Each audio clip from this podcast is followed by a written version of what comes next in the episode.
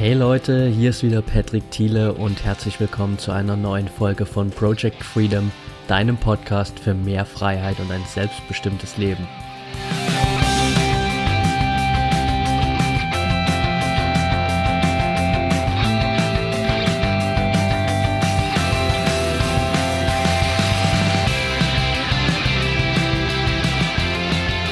Welcome back und schön, dass du heute wieder dabei bist.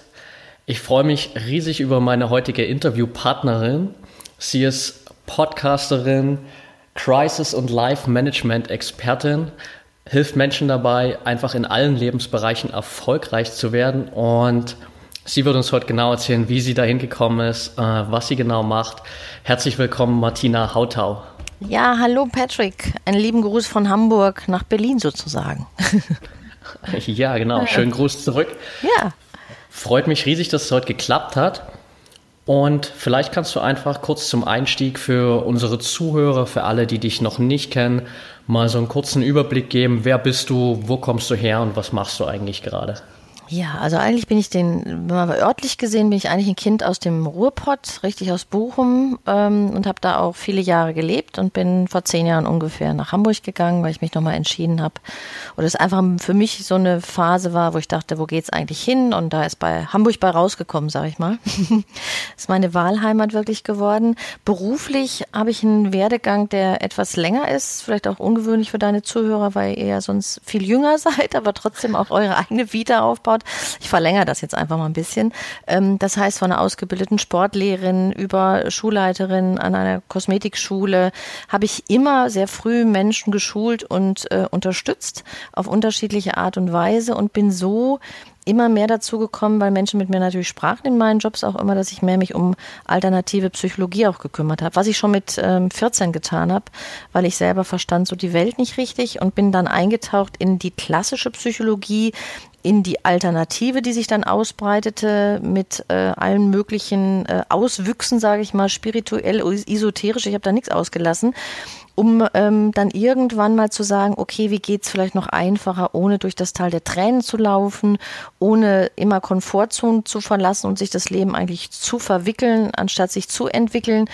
Und äh, deswegen bin ich halt, haben wir es vor ungefähr Anfang des Jahres genau umfirmiert meine Berufsbezeichnung in Crisis und Life Management Expertin, wie du es auch richtig gesagt hast, weil ich gesagt habe, ich kümmere mich wirklich um das ganze Leben und dass keiner mehr sich vom Problem zum Problem hankeln muss, weil das ist einfach anstrengend im Leben.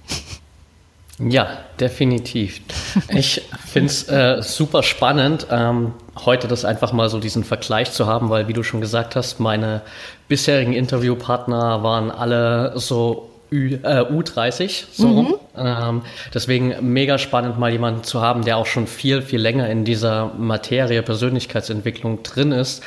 Du hast gerade gesagt, äh, vor allem in deiner Kindheit, so mit 14 Jahren, warst du in so einer Phase, wo du die Welt nicht verstanden hast. Mhm. Ähm, Nimm uns mal kurz so ein bisschen mit dahin, wie dein Leben damals aussah, beziehungsweise wie sich das so geäußert hat, dass du die Welt nicht verstanden hast. Und war das erst was, was so mit 14 Jahren gekommen ist, oder war es eigentlich schon früher da in deiner Kindheit? Es war schon viel früher, Patrick. Ähm, es war so, dass ich mit drei ähm, Wissen hatte, was ich nicht wissen konnte. Mit sechs ähm, war es immer noch stärker, dass ich also sagte meinen Eltern, du, hier waren wir schon mal, oder ähm, ich weiß, das und das passiert, oder das und das ist komisch. Und dann haben die natürlich immer gesagt, pappelapapp, ne, du kannst es gar nicht wissen und hier waren wir auch noch nie.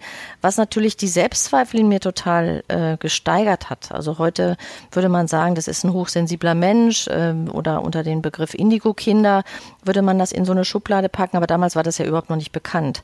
Ähm, ich hatte einfach eine sensitive, hohe Wahrnehmung und das, was das gesagte Wort und das, was äh, passierte, war nicht kongruent für mich. Das ging überhaupt nicht übereinander. Und das zerriss mich eigentlich. So habe ich mich dann halt liebevoll in so eine kleine Käseglocke immer zurückgezogen, habe die Leute beobachtet und habe mich dann noch mehr gewundert, was passierte, wie Menschen miteinander umgehen und ich einfach für mich die Welt und das Miteinander nicht verstand. Und mit 14 habe ich dann gesagt, okay, äh, ne, ich war einfach so, dass ich dachte, ich will jetzt einfach da eintauchen, klassische Psychologie, die anderen Bücher damals, was so heute so spirituelles Buchwerk ist, die gab es nur unter der Ladentheke. Ne, die gab es nicht wirklich offiziell im Buchregal, wie man heute in eine Buchhandlung gibt, reihenweise, ne, jegliche Thematik. Also die gab es nur unterm Ladentisch. Es gab offizielle klassische Bücher, ja, die gab es. Ne? Also wenn ich sagte, ich wollte jetzt Freud lesen oder äh, irgendwas anderes Psychologisches, das bekam ich natürlich. Aber wenn ich so ein bisschen mehr ähm, so englischen Raum, da gab es mehr Bücher, äh, die das auch untersuchen, so parapsychologische Sachen. Da musste ich schon mal so hinter vorgehaltener Hand die Buch, ähm, die Buchtante fragen und ähm, fand dann auch zum Glück so einen Laden damals in Bochum, der ganz klein war, der wirklich diese Nischen, ähm, diese Nische aufmachte, ähm, da so Bücher zu kriegen ähm, über äh, Meditation, über äh, Persönlichkeitsentwicklung, die Anfänge. Und ich habe natürlich die Anfänge auch von Tony Robbins mitgekriegt, also ein erstes Buch, ne? Ähm, das Power-Prinzip, das, das war damals auch für mich mal kurzfristig eine Bibel. Ähm, und ich habe die alle gefressen, die da waren. Also alles, was da kam, habe ich verschlungen. Und äh, das kann man sich heute gar nicht vorstellen. Heute gehst du in den Laden rein und da stehen sie meterweise und du wirst fast erschlagen von dem Material, da jetzt das Passende für dich rauszupicken. Ja, absolut. Also ich meine, mhm. heute ist das ja auf allen Kanälen verfügbar, ja. egal ob man es jetzt online haben will oder offline. Mhm. Ähm, das ist heute ja ein weit verbreitetes Thema. Aber warst du dann gerade in der Phase, wo du jetzt mit 14 gesagt hast, hey, ich tauche jetzt da mal wirklich tiefer ein, auch so, so ein Stück weit isoliert, weil das überhaupt damals kein Thema war, so für viele? Ja, also äh, das war jetzt auch nicht so, wie ich mit, mit meinen Freundinnen darüber sprechen konnte, was ich da jetzt so las. Ne? so, das, so, also du, du, fühlst dich schon, ich habe das immer, ich kam mir mal vor wie eine Kuh auf einer einsamen Weide, so. Die, die andere Herde war auf einer Graste woanders. Das hat natürlich auch ganz klar mit zu tun gehabt, dass ich ähm, diese Themen viel spannender fand, das zu verstehen, als dass ich halt wirklich losgegangen bin und habe Flaschendrehen gespielt oder habe mit den Jungs und Mädels irgendwie am Zaun gestanden und mit denen geschnackt. Also ich wollte das verstehen und wissen und da war keine, kein Austausch wirklich da. Und das war auch, bis so Kurse aufploppten, da war ich irgendwann 24, 26, das war nochmal zehn Jahre später, ähm, dass so, so eine Kursmöglichkeit bestand, äh, ich mit Gleichgesinnen zusammenkam, wo dann auch so ein, so ein Weg war, äh, darüber mal zu reden. Was geht in dir vor? Welche Denkweisen hast du? Dann kamen so Glaubenssätze auf, ne? Kraft des Unterbewusstseins. Ich habe Carnegie hoch und runter gelesen, den es damals schon gab. Aber das war, da war ich natürlich auch zu jung, die da hingingen. Das waren oft äh, Managertypen, Vertriebsmenschen. Die Ausbildung selber war ja auch teuer bei Carnegie. Das war jetzt auch nicht so für die breite Masse so mal schnell zugreifbar. Und wenn du jung warst, sowieso nicht. Heute kannst du die Bücher so lesen und kriegen an jeder Ecke, ne? Ja, definitiv. Ja. Also, wie hast du dann so diesen Spagat gehandelt, so für dich selbst im, sagen wir mal, kleinen Kämmerchen, so Persönlich Persönlichkeitsentwicklung zu studieren und nach außen hin das so zu verstecken, dass du äh, da nicht drüber redest? Nee, versteckt habe ich das schon nicht, weil ich konnte meine Klappe da nicht halten, weil ich das ja auch irgendwie das Gefühl hatte, ich hätte jetzt irgendwas verstanden und das muss ich natürlich auch weitertragen.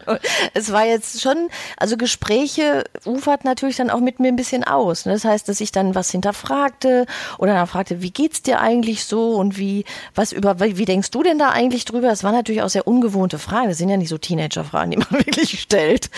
Oder, ne, was sind deine Werte und ähm, wie siehst du die Welt?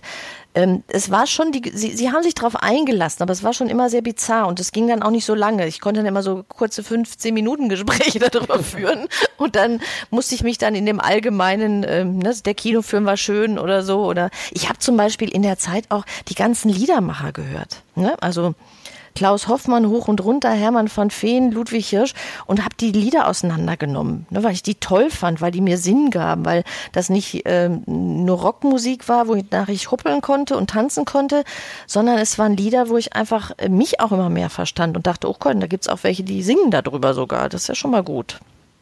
Ja, sehr cool auf jeden Fall. ähm, war, das, war das dann auch so die, die Phase, dass du dann ähm, auch da in der Schule und so öfter angeeckt bist? Ich meine, gerade da war das ja auch eine Phase, wo das alles noch konservativer war, als es heute ist, oder? Ach, so verrückt wie du dann bist, wirst du zur Klassensprecherin dann gewählt, ne? Weil die merken ja auch, dass die sich für allen Kokolores einsetzt, ne? Also da hatte ich dann immer so, so Posten am Pops, ne? So, das war so, wenn man einem das zutraute, der sich einsetzte für die Mannschaft, das war, das war schon so, dass sie das merken, dass ich das schon bin. Ähm, ne? Das zwar auch nicht so ganz verstanden, manchmal auch schwierig zu tragen.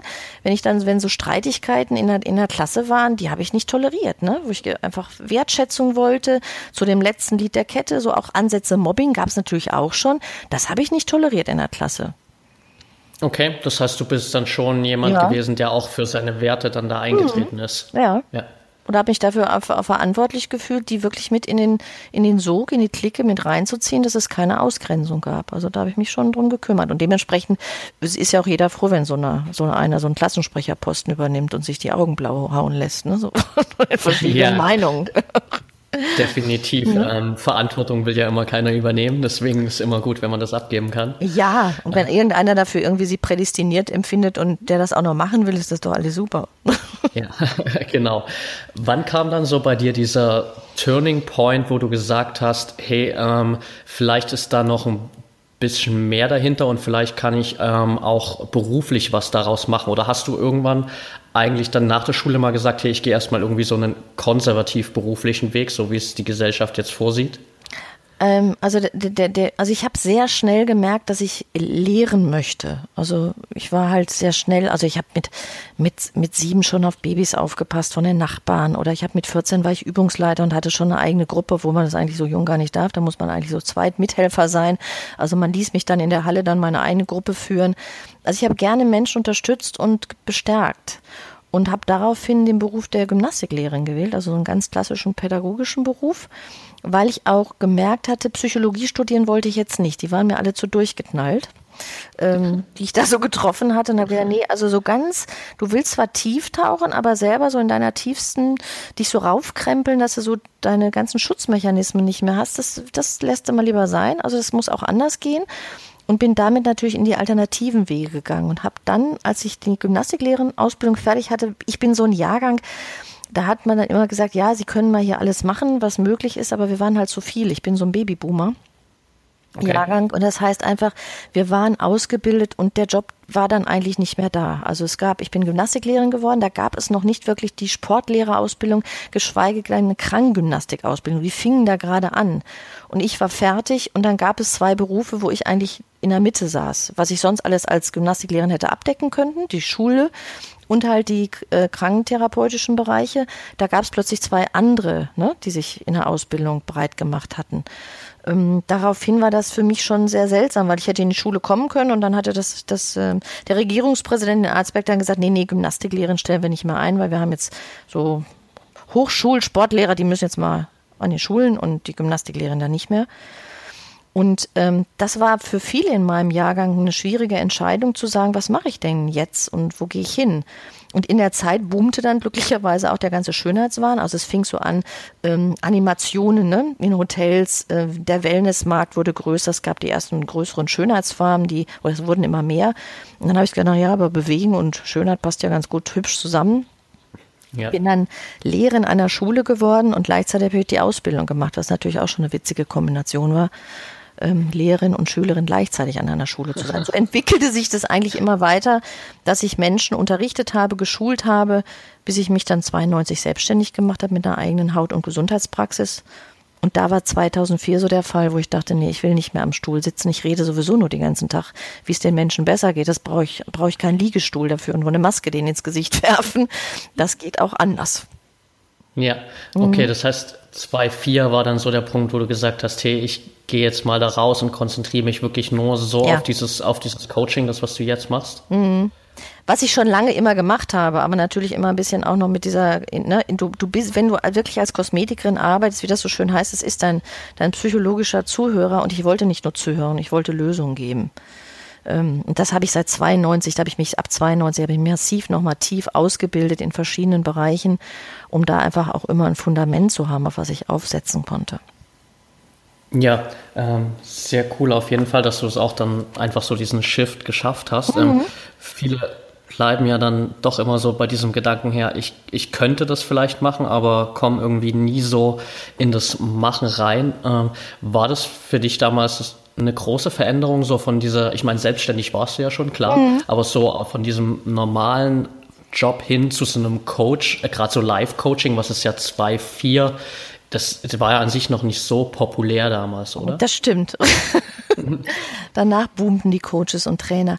Also es war, also ich habe ja mit vielen großen Trainern auch zusammengearbeitet. Dadurch wusste ich, wie gerade mit Amerikanern viel, da war es ja einfach üblich. Ne? Also Amerika ist ja da auch immer einen Schritt voraus. Ähm, dadurch kannte ich das und wusste, dass das möglich ist. Das war für mich nicht so schwierig. Mit Menschen reden, in Gruppen arbeiten. Ich habe viel Seminararbeit geleistet. Das war für mich kein Shift. Das war für mich eine Entscheidung, dass ich anders, also auch dieses Zeit-Geld-Verhältnis, über das man mal heute so redet. Ich wollte aus diesem 16-Stunden-Tag der Selbstständigkeit raus. Ich wollte freier arbeiten. Ich wollte aus dieser festen Praxis, die ich hatte, raus. Und das war natürlich auch ein bisschen geschuldet dessen, dass ich da einen Zusammenbruch erlitten hatte und merkte, dass das, was ich da machte, zwar gut war, aber ich trotzdem einen Crash erlitten hatte. Und äh, dadurch ist die große Wende dann eigentlich gekommen, nochmal ganz massiv. Okay, das heißt, du warst dann, also es war vor allem mehr eine Entscheidung nach einer körperlichen Reaktion sozusagen bei dir?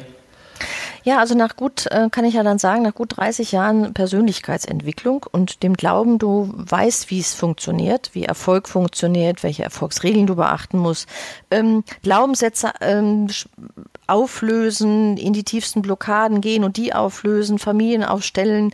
Ich habe da nichts ausgelassen. Und wenn auch nach 30 Jahren dir plötzlich das Leben um die Ohren fliegt, weil ein emotionaler Zusammenbruch passiert, also ich saß eines Tages wirklich heulend einfach nur in meiner 300 Quadratmeter großen Jugendstilvilla und es heulte. Anders hätte ich das gar nicht beschreiben können. Es heulte. Und es hörte auch nicht auf zu heulen. So. Und wenn du dich selber dann nicht mehr verstehst, bist du natürlich auch die schlechteste Beraterin. Und eine Hauttherapeutin, die tränentropfend über dir sitzt, ist nun auch nicht der Hit in Tüten. Und äh, dementsprechend konnte ich mein Geschäft nicht mehr führen, was natürlich finanziell und die Kosten laufen weiter, ähm, sich bemerkbar macht. Und das geht rasanter, als man sich das manchmal vorstellt ähm, es, ich war kurz vorher an dem Punkt, wo ich dachte, ich habe es gut erreicht, ich habe alles nach meinem Plan und mein größtes Ziel erreicht. Ich hatte eine Beziehung, ich habe super gearbeitet, ich hatte nette Kunden, ich habe gutes Geld verdient, habe gesagt, okay, und jetzt kann ich noch ein bisschen fein schleifen, ne? Also das kann man ja auch noch ein bisschen feiner hinkriegen. Aber ja. es ist alles da und ich bin gesettelt und wunderbar. So. Und dann flog es mir um die Ohren. Es passierte ein Beziehungscrash, der mir so die Beine weggerissen hatte wie noch nie in meinem Leben. Also die anderen hatten mich auch schon geschossen, aber der hat mich völlig geschossen. Und dann ging es wie ein Dominoeffekt durch mein Leben, ähm, dass alles nicht mehr an seinem Platz war. Und das Schlimmste war, Patrick, dass ich nicht mehr an das, was ich wirklich an als Coach damals schon gemacht hat, nicht mehr dran geglaubt habe. Ich habe gesagt, was erzählst du denn da für einen Blödsinn? Ja, das, also du sitzt hier jetzt in deinem Scherbenhaufen, super Idee. Und nichts, was da je an deiner Beratung jetzt war, hat bei dir funktioniert. Also jetzt wird es aber peinlich hier. Okay, das heißt, du hast dann auch so alles hinterfragt, was bis dahin alles. passiert ist. So. Ja. Also ich habe mich wirklich Wie? gefragt, ob ich, dass ich mich, ich habe ich hab das Gefühl gehabt, ich habe mich verlaufen. Ich habe manchmal den Spruch gesagt, hätte ich doch lieber nur eine Pulle Bier genommen und mich auf den Fußballplatz gestellt, das Leben wäre jetzt leichter. Ja, das, äh, ich kann es ich kann's mir gerade ganz gut vorstellen, so ungefähr, ja. Ähm, wie hast du, hast du dann es geschafft, äh, von dem Punkt wieder auf die Beine zu kommen? Also wenn man so tief getaucht ist, ne, über viele Jahre und auch das reicht ja auch, wenn man ja tief getaucht ist, macht das ja auch schon was mit einem ähm, dann war es so, dass ich wusste, ich wollte die Ursache für dieses Chaos sein. Ich wollte keinem die Schuld geben. Ich wollte nicht sagen, weil die Beziehung kaputt gegangen ist, ne, das ist jetzt der emotionale Crash und deswegen geht das hier alles bergab, sondern ich wollte für dieses, dieses Chaos verantwortlich sein. Und ich wollte die Ursache sein. Und das war das, die größte Herausforderung zu sagen, wie finde ich denn jetzt heraus, was ich gemacht habe, dass das jetzt so ist, wie das ist? Ja. Und ähm, mit all meinem Wissen, was ich hatte, das Resonanzprinzip, das Thema Ursache sein, das Thema sein Leben lenken können, äh, bin ich wirklich dazu gekommen, dass ich gesagt habe, okay, es muss ja was geben in mir, dass das Erleben, was ich habe, jetzt so ist oder auch immer so war. Und habe daraufhin meine Technik Live Briefing entwickelt, weil ich festgestellt habe, dass mir eins nie in allen Trainings so richtig rübergekommen war. Das war, dass mir die Kombination einerseits Emotion und Gedanke, der nicht eng genug verknüpft war, und zum anderen wir immer oder ich immer an kleinen Problemecken gearbeitet hatte, so Glaubenssätze ne, gelöst oder mein Verhalten verändert oder da die Emotionen reguliert, aber nicht so eine tiefe Grundlage. Und ich habe gesagt, es muss irgendwas geben, worauf das Leben reagiert und alle Mitspieler da draußen reagieren. Also irgendwas muss ich ja mal gemacht haben. Scheinbar hängt der Zettel auf meiner Stirn, aber ich kann ihn selber nicht lesen. Blöde Nummer, aber den muss ich jetzt kriegen. Ne? Also vom Spiegel stehen half da auch nicht viel weiter. Und habe als erstes gesagt, es gibt scheinbar einen Grund, eine Grundschwingung. Und das ist eine Emotion, weil Emotionen sind immer stärker. Wir sind 100 Prozent Emotionen, auch wenn wir noch so lange über ein Thema nachgedacht haben. Wir reagieren emotional. Ja. Und dann kommt der Gedanke, der da meint, er muss jetzt mitreden. Ne? Der labert dann los und sagt, ja, ich verstehe auch, warum du das fühlst, weil deshalb, deshalb, deshalb, deshalb. Ne? Und der findet jetzt die ganze Begründung, warum diese Emotion da ist. Und äh, ich habe gesagt, okay, es muss so, eine, so ein Seinssatz sein, weil wenn ich bin, wenn ich sage, ich bin, dann ist das eine Manifestation von mir selber, weil ich das so fest glaube. Das hat so viel Energie, ich bin oder das Leben ist, da gibt es kein Verrücken mehr. Ja. Und habe für mich festgestellt, dass ich eine Grundemotion hatte, das war verlassen werden und verlassen sein. Und meine, meine damaliger Leitsatz war so, ich muss alles alleine schaffen. Also ich muss hier ne, Arme hoch und durch und das Leben ist wirklich gefährlich und ungerecht. Und mit der Geschichte, wenn du dir vorstellst, du hast die Emotion Verlassenheit, du musst alles alleine machen, das Leben ist gefährlich, da kannst du dir vorstellen, was da für ein Lebensfilm rauskommt. Ja, wahrscheinlich keiner mit Happy End, ja. Nee, das ist schon, du, das macht immer so ein bisschen Happy End und dann geht es auch garantiert wieder in die Pampa. Also das ja. ist so, das hat nicht ja. so was von Stabilität. Und ich habe für mich erkannt, dass ich natürlich an verschiedenen Problemecken das gelöst hatte, aber wenn ich so eine eine, eine, eine, ich sag mal, eine, eine, eine Service-Ausruf an mein Leben gebe und sage, pass mal, bedien mich bitte in diesen drei Fakten. Und ich hatte jetzt an einer Ecke schön sauber geputzt. Was kann denn das ganze Service-Team nur tun? Das muss ich mehr anstrengen, um mich wieder an den Punkt zu bringen, dass ich das genauso fühle, dass ich das genauso erlebe, was ich ja als Service-Wunsch herausgegeben habe. Also wurden die Herausforderungen natürlich nicht kleiner, sondern die wurden größer. Ja. Und es ist, wenn ich mit meinen Klienten heute arbeite und die sagen auch, die haben viel gemacht, die haben, die haben so viel Wissen. Und dann stehen die vor mir und sagen, ja, und es läuft immer noch nicht. Ja, so, das gibt's doch nicht. Und dann habe ich gesagt, ja, aber wenn du deinen Kern kennst, deine tiefste Urursache, dann ist das alles logisch. Es entsteht eine Logik, die ist so faszinierend, dass du sagst, ja, jetzt kann ich keinem mehr böse sein. Ich muss auch keinen mehr wegschicken. Ist alles in Ordnung. Ja, das macht definitiv Sinn. Wie hast ja. du es geschafft, ähm, gerade in der Situation, wo du natürlich dann auch irgendwie so, so down warst, gerade so, so tief reinzugehen, um irgendwie diese, diese Situation rauszufinden, wo, dass du jetzt diese Emotion hast, dieses Verlassenwerden, diesen äh, Drang nach, hey, ich muss alles allein machen. Wie hast du, bist du dahin gekommen? Ja, also ich habe ähm, natürlich erstmal alle Techniken, die ich an der Hand hatte, die ich gelernt habe, genutzt. Ne? Und ich habe ähm, Aufstellungstechniken genutzt, ich habe NLP-Techniken genutzt, um zu schauen, wie komme ich da dran. Äh, also nur mit der klassischen Gehirnakrobatik äh, sitzt man sich ja selber immer ein bisschen auf der Leitung und habe mich da wirklich, ähm, wirklich intensiv beschäftigt. Ich habe gesagt, wenn ich hier jetzt rausmarschiere, dann will ich das gelöst haben, aber forever. Und so gelöst haben, dass ich wirklich mein Leben weiß, wie ich es lenken kann. Also dafür kann das gut sein, aber dann kommt das dabei auch raus für mich. Und ich habe ähm, so meine, und das sage ich auch in meinem Buch, ich habe ein Buch darüber geschrieben, das heißt auch Live Briefing, wo ich beschreibe, schreibe mal alle deine schlimmsten Schicksalsschläge auf. Und ich war da schon sehr gebeutelt. Also ich habe einen Freund mit 24 per Autounfall verloren, ich habe Kinder verloren, ähm, ich habe ähm, äh, so meine, meine beruflichen äh, Brüche gehabt und ähm, musste den, den Saal verlassen, weil, weil Männer noch da waren und da war die Frau halt nichts wert und die, ich hatte, war alleine, also mein Mann konnte mich eher entlassen als ein Mann, der natürlich Familie und Kinder hatte. Ähm, ne, das war, solche Dinge habe ich alles erlebt und noch viele andere Geschichten. So dass ich gesagt habe, die habe ich mir alle aufgeschrieben, auch meine ganzen Trennungen, die ich so erlebt habe habe ich gesagt, was habe ich da in der Situation gefühlt? Was war immer das erste Gefühl, was da war? Was war mein, immer mein erster Gedanke? Und wie habe ich das dann gesehen?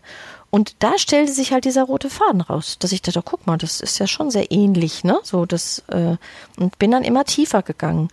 Und das heißt, wir müssen uns das so vorstellen, es gibt wirklich diesen tiefen Untergrund, dann gibt es natürlich Facetten wie so Zwiebelschälchen da drumherum, wie man das so manchmal beschreibt, dass man sagt, klar gibt es sowas was sich daraus entwickelt dann, weil ich entwickle Fähigkeiten, damit umzugehen. In dieser Form entwickle ich so viel Kapazitäten, das zu handeln, das zu überleben, das zu schaffen, dass ich wirklich ein Perfektionist in dieser Thema, in dieser Lebensgeschichte bin. Und damit ja. absolute Qualitäten entwickle, die kein anderer hat, weil mein Lebensschrei, den ich da losgelassen habe, oder meine Bedienungsanleitung, die ich rausgelassen habe, mit den Erlebnissen, die hat ja kein anderer erlebt. Ja, absolut. Niemals. Mhm. Super spannender Ansatz auf jeden Fall. Das heißt, du hast wirklich und das ist ja, glaube ich, auch das, was du heute machst, ähm, wirklich probiert, dahin zu gehen, ähm, ich habe keine Lust mehr, nur außen irgendwie so die Symptome zu bekämpfen, mhm. sondern, sondern wirklich reinzugehen und die Ursache zu finden für das, äh, was alles jetzt dein Leben in diese Situation gebracht hat, oder? Genau, und das gilt für mich nicht nur fürs Leben, sondern für den Körper und für Beziehungen, weil ich gesagt habe, wenn wir unser Leben mal anders betrachten, unsere Beziehung, unseren Körper anders betrachten, gibt es unendliche tolle Lösungen und es wird plötzlich leichter. Also wir haben so viele kollektive Sichtweisen, wie funktioniert Erfolg, ähm, wie, wie musst du dich ernähren und wie muss Beziehung funktionieren, so, die uns in keinster Weise fördern, sondern uns total blockieren, einengen und uns keinen Raum lassen. Die Möglichkeiten, die wir haben, sind so gigantisch in diesem Jahrhundert. Ähm, und manchmal wünschte ich mir, ein bisschen später geboren zu sein, weil ich denke, oh, es ist so viel drin, was ihr also erleben könnt. Aber das heißt einfach, da ist so viel Spielraum und alles, was wir an Strukturen oft an vielen Stellen aufgebaut haben, die sind in keinster Weise, das Regelwerk passt einfach nicht. Ja, definitiv. Ähm, jetzt bist du ja aktuell so Crisis- und Life-Management-Expertin. Mhm. Management klingt ja immer so nach dem Motto, ja, du, du handelst nur die Sache, du, du, du organisierst sie. Wie muss ich mir das vorstellen? Also äh, dazu kommt ja der Zusatz The Briefer. okay. Und der Briefer heißt, dass ich sage, es sind, wie ich jetzt auch erkläre, es sind kurze, knackige Erklärungen, wie das Leben, dein Körper oder Beziehungen oder digitale Kompetenz, was ich auch mache, oder Reputation in deinem Leben, weil ich finde, das gehört alles dazu, ähm, wie du das halt wuppen kann. Und die Türen, wie Menschen zu mir kommen, sind unterschiedlich. Der eine will sein Gewicht reduzieren oder seine Gesundheit stabilisieren, der andere möchte sein Business nach vorne bringen. Der eine sagt, ich habe ein Beziehungsthema und der andere sagt, weißt du was, ich will es jetzt mal richtig wissen, ich möchte das ganze Leben mal upgraden. Kein Problem. Ähm, und ich gucke immer auf das ganze Lebensrad, wie das läuft und wie wir das stabilisieren können mit unterschiedlichen Briefings ähm, an welcher Stelle wir anfangen. Und das heißt, ich begleite dich, ich fühl, empfinde mich eher als Berater, der dir Ideen gibt, mal anders über etwas nachzudenken. Ich habe Techniken entworfen, die du dann anwendest, die du lernst anzuwenden, um deinen Weg zu finden, weil es muss für dich maßgeschneidert sein, es muss zu dir passen, damit es leicht und ich sage mal naturkonform läuft. Ne? Der, der Samen hat alles, ne? So, warum quälen wir uns ja eigentlich als hochentwickeltes Wesen rum? Muss doch nicht sein. Ja, das heißt, es ist, es ist mehr so, dass du den Leuten die Techniken an die Hand gibst und ihnen dann auch die Freiheit lässt zu schauen, was funktioniert für sie, was funktioniert für sie nicht? Ja, es geht mehr darum, dass ich ihnen Ideen gebe, anders über Dinge nachzudenken, also die, die Perspektive zu wechseln und neu äh, das Leben für sich oder Beziehung oder ne, was auch immer zu betrachten, um dann mit Techniken das so für sich zu meistern, dass sie es automatisieren können. Ja. Ah, Weil drüber okay. nachdenken, drüber nachdenken hilft ja nichts. Das kennst du sicherlich auch. Du willst ein Verhalten verändern, denkst drüber nach, hast das alles gut im Griff. Jetzt passiert eine Situation und dann rasen die Emotionen an dir vorbei und dann bist du in deinem alten Verhalten und du stehst sogar noch bewusst daneben und denkst, was mache ich eigentlich? Ja. Was war das denn jetzt hier gerade? Definitiv, ja, ja äh, kann, ich, kann ich gut nachvollziehen. Geht mir sicherlich auch des Öfteren mal so. Was ich äh, super spannend bei dir finde und was ich sonst manchmal bei, bei einigen Coaches irgendwie so ein bisschen vermisst habe zumindest, ist so dieses, dieses Komplettpaket einfach äh, zu sagen, hey, ich konzentriere mich jetzt nicht auf einen Lebensbereich, sondern ich schaue wirklich mal mir das, das komplette Paket an. Äh, warum glaubst du, ist das so wichtig